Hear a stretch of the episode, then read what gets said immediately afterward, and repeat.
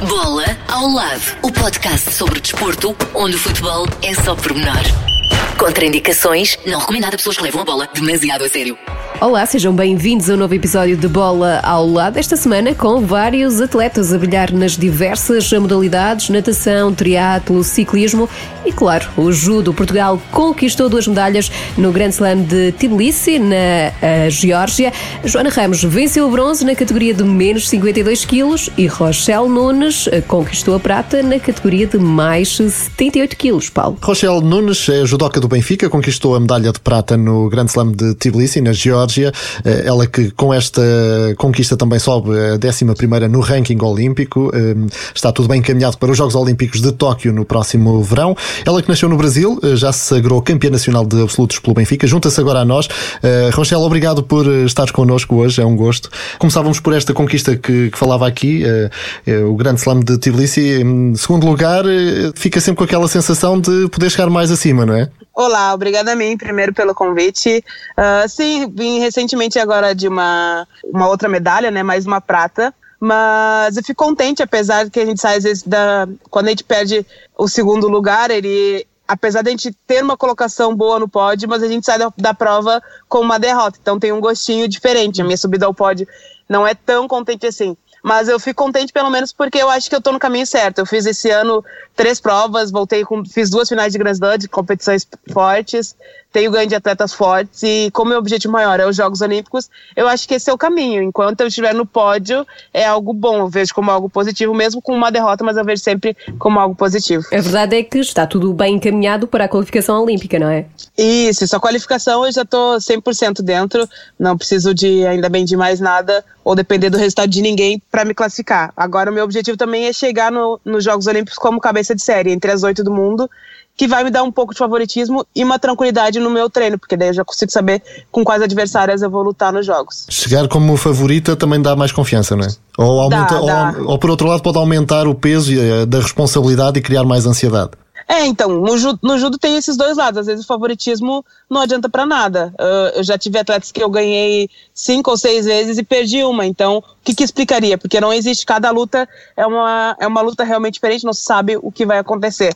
Mas eu acho que, pelo menos para eu chegar entre as oito, eu me dá uma confiança no treino de já saber com quem, quem eu vou lutar. Né? Eu já tenho essa provisão. Então esse é o lado mais fácil. Mas o favoritismo em si não tem muita, não vou ter muita cobrança, porque eu não, não sei se, se meu favoritismo iria realmente me favorecer perante as adversárias. Eu acho que qualquer uma delas que fosse lutar comigo ia ter um, um resquício, assim, um, um, pé atrás, porque sabe que uhum. eu vou ser uma lutadora. Claro, pegando nisso mesmo que acaba de dizer, eh, esta adversária na final agora de Tbilisi já tinhas derrotado em Brasília. Sim, sim, já tinha sido uma luta até boa, porque eu já tinha sido, eh, já tinha ganho dela. Uh, mas nessa realmente, para quem acompanhou um pouquinho da, da uhum. final, sabe que eu não pude dar o meu melhor, porque eu, eu, tive uma lesão nos quartos e realmente foi um pouco difícil, assim. E eu tava com um certo receio de medo, porque eu ainda tenho o Campeonato da Europa, tenho os Jogos Olímpicos e eu não queria que essa lesão piorasse, porque eu sabia que não era algo grave. Então eu lutei um pouquinho mais na passiva, mais na defensiva, com receio. Mas acho que eu fiz até um bom combate. Eu, no final, a gente procura ir até o fim realmente, eu me entreguei 100%, mas infelizmente a vitória não veio, quem sabe ver nos jogos. Claro. Fico triste uhum. se ela vier nos jogos. E, e, nos jogos, qual é, é mesmo o ouro? Podemos chegar a ouro, Rochelle? É mesmo, é mesmo ouro. Eu até brinco que desde a minha primeira prova que eu fiz para Portugal, eu já sei cantar o hino. Então, e toda, todas as provas eu fico, será que é nessa, será que é nessa? Ainda não tive oportunidade. Mas eu acho que se ela vier nos jogos, na minha mente já tem tudo pronto, né? Já tenho a imagem minha de máscara, cantando, chorando, mas com a medalha de ouro no peito. Então, acho que eu, eu, eu, eu suporto esperar. E já tens a voz também afinadinha, não é? Ai, a voz eu tenho, afinada, acho que não. Ainda com a emoção vai ficar meio. Não vai ter um tom muito bom, mas mas. Ah, mas é, é isso que importa. Claro. Cantando é o que importa. Eh, aliás, eh, essa era uma questão que tinha aqui também para te colocar, que é um, o que é que está a faltar para chegar ao primeiro lugar? E, e nós temos visto, uh, por vezes, ires ao pódio buscar a medalha de prata ou o bronze, Sim. sempre em lágrimas. É aquele sentimento de alegria pelo conquistaste ou porque sentias que realmente podias ter conseguido mais? Sim, eu acho que são detalhes, assim, desde as primeiras provas que eu vim, eu vejo quanto eu evoluí. Uh, para quem me conhece, sabe que o meu judo não mudou, mas sim ele lapidou. Era como se eu já, já tivesse um talento, mas aqui, vivendo em Portugal, ele foi muito bem trabalhado. E às vezes eu nem sinto tanto que eu erro ou que, que eu tenho coisa a melhorar. Às vezes a minha adversária também me conhece um pouco mais, já sabe do, do meu ponto fraco, digamos, e é nisso que eu tenho que trabalhar. Eu tenho, tenho buscado sempre, não tem sido fácil, porque nos treinos eu me frustro muito quando as pessoas às vezes fazem a mesma, mesma posição, os mesmos ataques que os meus adversários, eu acabo caindo, porque é o meu ponto fraco. Mas uh, eu acho que é nisso que eu tenho que trabalhar, para que, que aconteça aqui, que aconteça nessas provas, mas que nos Jogos Olímpicos eu esteja impecável. E como é que tem sido esta preparação uh, para estes torneios todos, tendo em conta todo este contexto de pandemia? Uh, como é que têm sido esses treinos? Uh, tem sido muito cansativos, eu não vou mentir. Eu tive também que fazer um pouquinho de esforço da minha parte, tive que mudar um pouco da minha alimentação e tá focada porque eu acho que eu quero pelo menos chegar nos jogos sabendo que eu pude fazer de tudo. Então a gente treina durante a semana aqui em Lisboa e aos finais de semana juntamos com a seleção nacional em Coimbra. Então eu não tenho final de semana já, acho que há seis meses. Uh, minha folga normalmente é na segunda e não é uma folga total. Eu tenho uma folga bem restrita, assim. Às vezes é um descanso pela manhã, um descanso na noite. Mas enquanto eu tô vendo o resultado, é, uhum. A gente reclama muito, eu sempre digo pro treinador, eu reclamo de tudo, reclamo do treino quando tô cansada, mas eu sempre faço. E as medalhas estão vindo, então acho que esse é o caminho, não tem, não tem outra alternativa. Claro, e esses estágios, estando com algumas das melhores atletas também, tens ali se calhar algumas referências, logo à partida até uma Monteiro, não é? Um, isso também acaba, acabam por puxar umas pelas outras e, e elevar se calhar o nível, ou não? Com certeza, acho que Portugal tem passado por um momento muito bom a gente tem o privilégio de poder fazer o que a gente ama, né, que é fazer judo e fazer com segurança, que é o nosso objetivo principal. E estar com as meninas, a nossa equipe feminina é muito unida, a gente sofre, a gente chora todas juntas, mas também a gente comemora muito juntas, uma conquista de todas. E assim, tá com a Thelma, né, ela se tornou uma grande amiga, não só ah, na seleção, mas aqui no clube a gente está diariamente juntas e convivendo com ela a gente entende um pouco do porquê dela ser a Thelma Monteiro. Uh, uma atleta como ela no, no, no, mundo todo vai demorar muito tempo para existir. E eu tento sugar o máximo do que ela, do que ela pode transmitir pra gente, para tentar chegar um pouquinho do pé do que ela foi. E como é que é o ambiente entre vocês? Uh, não digo no balneário, mas uh, nos treinos? Uh, tem algum momento caricato, alguma e a história? Com, com este sangue brasileiro, há sempre. Ai, a gente é muito descontraída, assim. A gente tem um, um grupo das meninas, principalmente, a gente tá sempre no final de semana a gente gosta de karaoke nas horas vagas, uh, comemos, fazemos docinhos, levamos. A gente pediu, né, pro presidente da, da federação colocar máquinas de café no treino a gente sempre leva o bolinho, vai revezando quem leva o bolinho, quem leva o palmier, quem leva alguns biscoitos. Eu acho que o nosso espírito, a música sempre fica por minha conta durante os treinos também, para dar uma animada, porque a gente treina domingo de manhã.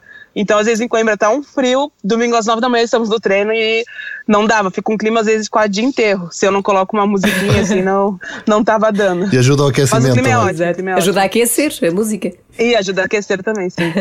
Este espírito eh, acaba por, eh, se calhar, esbater aquele sentimento que existe noutras modalidades da rivalidade entre clubes, ou não? Isso existe também no judo?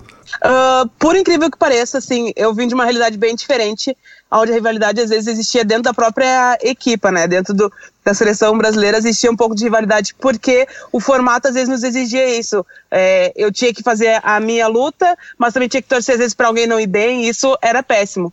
Já aqui, não. Aqui é, é individual, claro, o resultado, mas o geral por exemplo, se eu perco a minha prova hoje, eu vou torcer muito para que meus colegas possam ir bem, porque isso faz bem para o desporto em si, para a modalidade em si. E acho que elas vêm muito disso, assim, uma apoia muito, muito a outra. É uma das maiores vantagens, eu acho, que eu ganhei de ter vindo para Portugal, foi poder conviver com essas meninas, porque elas fazem diferença no nosso dia a dia, sempre uma puxando a outra, e os resultados têm aparecido, né? Se não é, sempre uma de nós está no pódio, isso tem sido muito uhum. bom. Olha, vamos viajar até ao Brasil. Como é que tudo isto começou, o interesse pelo judo? eu, na verdade, eu fazia balé, não tem nada a ver com judo. Mas o meu, fui influenciada pelo meu irmão mais velho. Ele já fazia, ele começou o judo antes de mim. E foi em função dos desenhos Dragon Ball, Tartarugas Ninjas. Até hoje eu gosto muito de Dragon Ball, Tartarugas Ninjas. São os desenhos de anime que eu gosto bastante. E fui influenciada por isso. Meus pais até não queriam muito que eu fizesse judo, mas de tanto eu acho que eu pedi, incomodei eles, eles tiveram que, que deixar. E desde então eu nunca mais deixei. Eu sempre fiz ajuda com várias outras coisas. Eu gosto muito de dançar, uh, gosto de fazer, jogar handebol, jogava vôlei, jogava futsal, tudo. Mas com, sempre com o judo. Fazia no coral, tudo mais. Mas sempre com o judo. E no judo eu me destacava mais. Então, a partir de uns 15 anos, assim, meu treinador, que era na época do Brasil, falou: Olha, eu acho que tu tem jeito pro judo quem sabe se dedica um pouco mais e nunca mais parei, assim, foi, não foi a sorte, mas foi ao acaso, digamos. Uhum. E o que é que te encanta no judo? Hoje, na verdade, o, numa época assim, os Jogos Olímpicos era até a pandemia, meus Jogos Olímpicos eram um sonho que eu sempre via, eu sempre gostei muito desse, por exemplo, as Copas do Mundo de Futebol, a abertura. Eu tinha um sonho de participar de uma abertura, de estar lá vendo. Só que hoje já passou a ser uma realidade diferente, de eu estar lá e de estar com chances reais de buscar uma medalha. Então se tornou o meu objetivo. O sonho ainda, é claro, é daquela menina de estar numa abertura, da minha família me ver, de vestir as coisas de Portugal e tudo mais. Mas eu acho que já deixei de lado um pouquinho do sonho, até porque a pandemia mostrou como às vezes nossos sonhos são frágeis, né? Porque. Hum e, e, passou a ser um pouco objetivo de vida, um objetivo e trabalhar mais sério para isso. Mas interiormente, como é que isso, essa ideia mexe contigo? Eu não vou mentir que assim, como eu não nasci cá em Portugal, eu tive de buscar as minhas raízes. Eu tinha uma paixão muito grande quando eu mudei para cá, pela cultura, pela comida de Portugal, pelas pessoas, mas eu tive que buscar, porque a gente, quando a gente nasce no país, você tem que entender aquela chama, né, que, que tem o motivo que te faz lutar. E aí, o que, que eu fiz? Eu comecei a estudar sobre a história de Portugal, sobre a história do desporto de Portugal, sobre a história do judo de Portugal, para sentir. E hoje, até eu brinco que agora eu já consigo dizer que sou 100% portuguesa, porque eu já entendo muito mais o motivo que é um povo que foi super resiliente, acho que tem muito a ver com a minha história, de nunca desistir, de ser aguerrido. Então, hoje eu consigo sentir e tenho muito mais orgulho, muito mais é, paixão por Portugal e um motivo a mais de lutar, assim. Eu acho que os Jogos Olímpicos vão voltar muito por mim, mas também para retribuir o carinho que eu tive pelo povo, pelo povo português, pelo país, que me acolheu de forma assim, eles confiaram em mim, no meu trabalho, sem eu nem ter dado nada em troca ainda, hum. sabe? É uma forma de gratidão mesmo. Claro. Seria especial, por exemplo, uma final nos Jogos Olímpicos frente a uma atleta brasileira? Olha, eu não vou te mentir que eu acho que esse seria o ideal porque eu me dou muito bem com o Brasil, eu tenho também muito orgulho do país que eu nasci e sempre brinco, meu sangue vai ser sempre brasileiro, mas a minha alma e meu coração hoje já são muito, muito portugueses. E claro que afinal uh, eu ver ela no pódio, acho que meus pais também vão ficar muito contentes, o país, o Brasil vai ficar muito contente, mas vezes que eu esteja em primeiro lugar, né? claro. Dizer que eu, que eu queira estar abaixo. E depois também conhecerias melhor os pontos fracos, não é? De uma judoca brasileira. Sim, sim, sim. Seria um, um, algo bom, uma, uma rivalidade boa. Hum. Exatamente. Estavas a contar-nos esse teu crescimento no judo no Brasil. Uh, foi também essa prática da modalidade que te levou para, para a Marinha ou como é que foste lá parar? Que se calhar é assim uma vertente um bocadinho mais desconhecida, não é? Isso, isso. Na Marinha o que acontece? Uh, no Brasil já existia um programa olímpico dos atletas militares, porém eram militares que algum dia tinham sido atletas. E teve, iria ter um, no Brasil Jogos Mundiais Militares, e o Brasil nunca se destacava tanto assim. E eles queriam ter um destaque até por ser uh, na, no, em casa, né?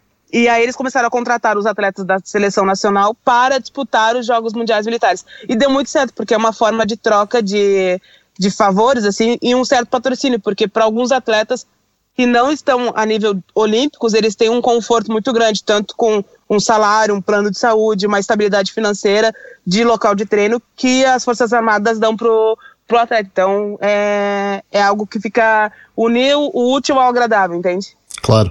E, e, acabaste por te destacar, começaste a colecionar medalhas, nunca mais paraste. Sim, sim. Dos Jogos Mundiais Militares é uma prova muito legal, porque a gente que não está acostumado, né, que somos civis, uh, a seguir algumas regras, assim, então eu tive que fazer toda uma preparação do curso, tem bastante história sobre isso, de, de estar no meio da mata durante alguns dias, fazer curso no submarino, fazer o curso de incêndio, que eu morria de medo, tipo, todo mundo me via como a judoca do judo, uh, forte, grande, mas eu tinha medo de tudo. No dia da floresta eu tava com medo de todos os animais.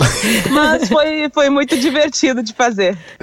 Essa experiência de militar vai ficar também para a vida, calculo, não é? Até por essas histórias que contas. Sim, vai ficar. É, é algo que eu vou poder contar para meus netos também. Eu digo sempre que eu quero viver muito para contar tudo isso para meus netos. As coisas que, as, que a avó dele já fez na vida, para eles sentirem orgulho também. e o que é que te fez mudar para Portugal? Uh, no início foi algo bem informal, foi uma conversa que nós tivemos uh, com a Thelma, elas, elas estavam a treinar no Brasil, e estamos falando sobre como no Brasil às vezes era limitado, porque na época eu era número 3 do Brasil e era muito difícil de eu ir aos Jogos Olímpicos, porque não iria ter um investimento tão grande em mim. E até uma meio que falou assim, mas por que, que vocês não tentam ir a Portugal ou algo do tipo? Eu até ri, achei que fosse alguma coisa de brincadeira. Mas tá, levamos aquilo assim, começamos a, conversar, ela voltou para Portugal e nós do Brasil, começamos a conversar novamente. E a Bárbara, que é minha colega que veio junto comigo, ela estava muito mais decidida do que eu, porque ela realmente tinha esse, esse sonho muito mais forte ainda de vir aos Jogos. E aí eu comprei a passagem, viemos a Portugal a primeira vez, e eu vim assim, achando que era como se fosse férias, né? Vinha passear, vinha treinar, mas assim, vim curtindo. Quando nós chegamos aqui, eu tive reuniões com o Benfica, tive reuniões com o Comitê Olímpico e com a Federação. E aquilo me deu um balde, assim, que eu pensei, ai, é sério? E aí eu vi o quanto acho que eu tinha também potencial de. No, no discurso deles era algo, era um discurso muito positivo sobre o meu trabalho. E ali eu vi que era realmente sério, falei com a família, falei com o meu marido, todo mundo me apoiou, e aí eu vim de mala uhum. e cuia depois. Uhum. A verdade é que a integração foi rápida, não é? Como é que foi essa foi, integração? Foi muito rápida. Uh, como teve um interesse, porque no, aqui em Portugal a minha categoria da Bárbara não existiam, não existi, existia, existia, mas não tinham atletas no nosso nível, assim, uh, que pudessem competir. Eu mesmo não tinha ninguém, nenhuma adversária aqui em Portugal. E aí surgiu, e a possibilidade também porque as nossas categorias uh, combatem a competição por equipas. E Portugal nunca tinha participado da competição por equipas, tanto mundial quanto da Campeonato da Europa que é uma agora que é, que é mistas, né? Entre homens e mulheres. Uhum. E aí eles viram nessa oportunidade, pediram auxílio do Comitê Olímpico para que fosse um pedido de urgência e eu consegui a nacionalidade acho que em quatro meses. Foi muito mais rápido do que, do que eu esperava, mas teve todo. Porque tinha esse interesse nacional, né? Tanto da minha parte quanto da deles, então foi, foi facilitado. Uhum.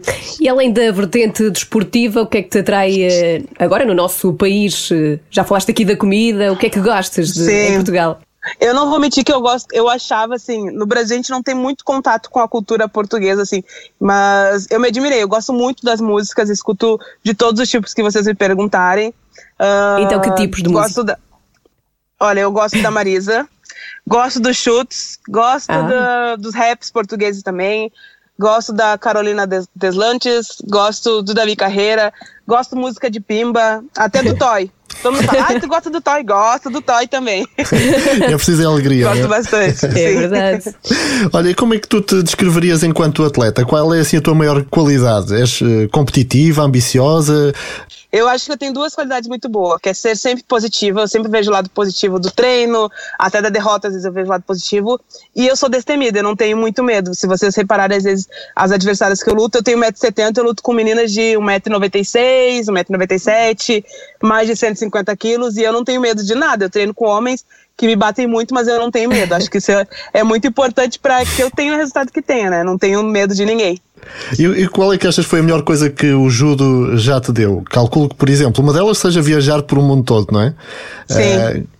Duas coisas que eu sempre digo que foram as melhores escolhas que eu fiz da vida. Uma que o judo me deu foi meu marido, foi uma das melhores escolhas da minha vida, e ter vindo para Portugal. Às vezes eu brinco que eu me arrependo de não ter vindo antes, mas eu acho que eu vim no momento que eu tinha que ter vindo também.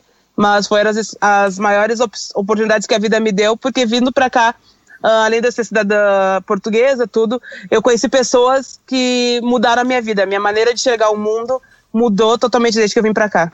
Tu no ano passado, já agora deixa-me só referir, uh, houve um episódio uh, um, um bocado mais triste que tem a ver com uma situação Sim. de racismo de que foste alvo Sim. e que fizeste questão e bem de, de, de, divulgar e trazer a público, porque são situações intoleráveis naturalmente. Uh, isso de alguma forma beliscou essa ideia que tens do país ou achas que foi de facto um caso isolado? Acho que foi um caso bem isolado, assim. A, a maioria das pessoas. eu vi o quanto eu era bem quista pelas pessoas, ou bem, bem adorada pelo, pelo, por um público enorme quando isso aconteceu. E acho que foi o que me fez não ficar tão triste com o fato, porque eu vi que era uma mensagem devido a mais de mil, acho, mensagens que eu recebi naquele dia, de pessoas me dando um, um, apoio total, me dizendo como eu era grande, uma ótima pessoa. Então, acho que, claro, eu fiquei muito fragilizada porque o que a mensagem dizia era realmente que eu era uma vergonha para Portugal e para, o, e para o Brasil. Então aquilo mexeu muito comigo, porque é algo realmente que eu não que eu sinto hoje que eu não sou e que cada vez eu tento mais é dar orgulho para Portugal e para o Brasil também. Então aquela naquele momento aquela mensagem me deixou muito ferida assim, mas eu acho que eu consegui superar através das mensagens positivas que eu tive das pessoas que foram fundamentais e depois eu vi o quanto a pessoa era pequena, né, para fazer esse tipo de uhum. comentário, para pensar algo assim, não só de mim, como de qualquer outra pessoa. Uhum. Lá está, tu olhas sempre para o lado positivo e viras a página. A tua família, como é que, já disseste que o teu marido foi a, me a melhor prenda que o judo te deu, eh, e Sim. o resto da tua família, como é que acompanha a tua carreira? Eles são minha torcida número um. Às vezes ele, eu nem sei se eles estão acompanhando. Eu vou pegar o telemóvel, porque às vezes tem competições no Japão, que é madrugada no Brasil. Vou pegar o telemóvel e tá a mensagem do meu pai: boa luta, parabéns. Eles acompanham tudo, mesmo sem, sem eu precisar avisar os horários, eles estão sempre pesquisando bastante. E a minha família toda, né? Meus irmãos Uh, acho que são os meus maiores apoiadores, meus pais também.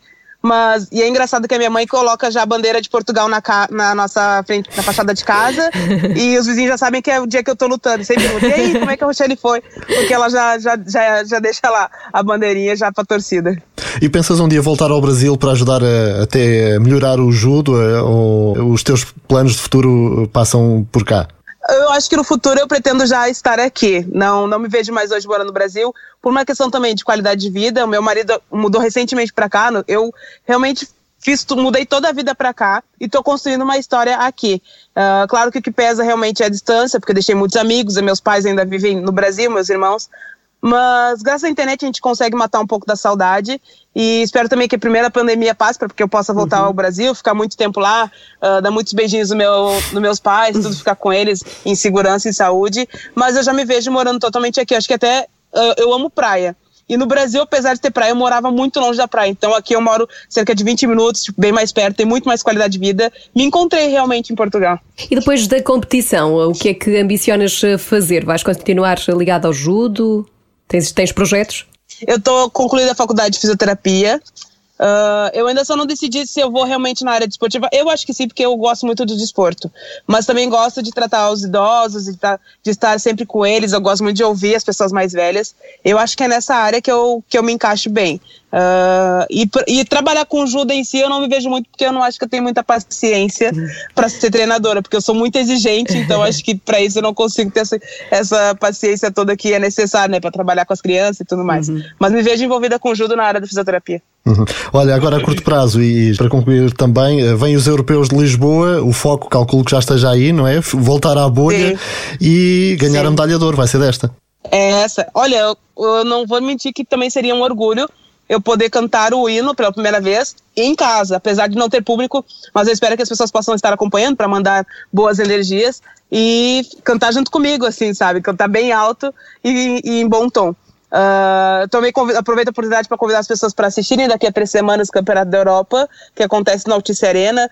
Não como não vai, não vai ter público, mas eu acho que as notícias vão estar passando em direto, alguns combates, uh, e fico muito contente. E a longo prazo também dos Jogos Olímpicos, né? Para uhum. as pessoas acompanharem muito, não só o judo, mas como a equipe toda de Portugal, acho que temos tido ótimos resultados no desporto e que venha muitas medalhas por aí. Claro. E de certeza que no final vamos todos cantar Heróis do Mar. Sim, nobre povo, nação valente e imortal. Ah, está dado, está dado modo. Está dado modo. Vai, vai ser necessário ter muitos lenços de papel à mão, não é, Rochelle? tenho, tenho, tenho.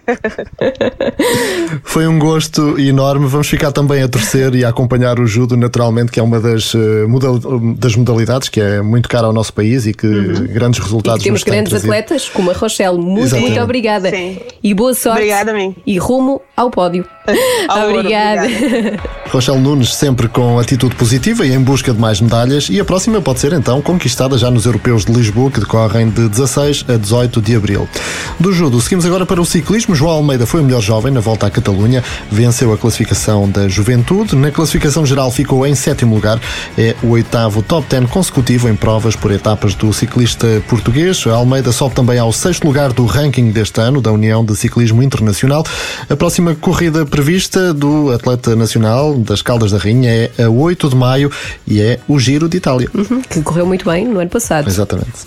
E agora vamos até à natação porque Francisco Santos bateu o recorde nacional absoluto dos 200 metros costa.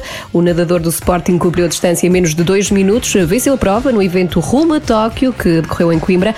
Além do recorde nacional e da vitória, Francisco Santos conquistou também o apuramento para o europeu de piscina longa, que será em maio em Budapeste. E em Sevilha, Beatriz Gonçalves e Sheila Vieira venceram o Open da Andalucia de natação artística. As atletas conseguiram passar a barreira dos 80 pontos e conquistar a melhor marca de sempre com 81 pontos em dueto técnico e 85 pontos em eh, dueto livre. E no triatlo, Vasco Vilaça, que já, já aqui, é verdade, também. passou por este podcast. O Vasco ficou em quinto lugar no, na Super League de triatlo, a competição que decorreu em Londres, a 27 de março. Das três rondas uh, que integram esta prova, o triatleta nacional venceu a primeira.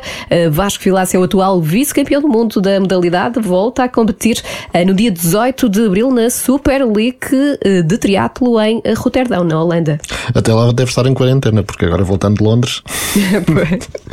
e por causa da pandemia, no ténis, eh, aproxima-se o Estoril Open eh, e também já sabe, este ano será a porta fechada, a partida, vai decorrer de 24 de abril a 2 de maio.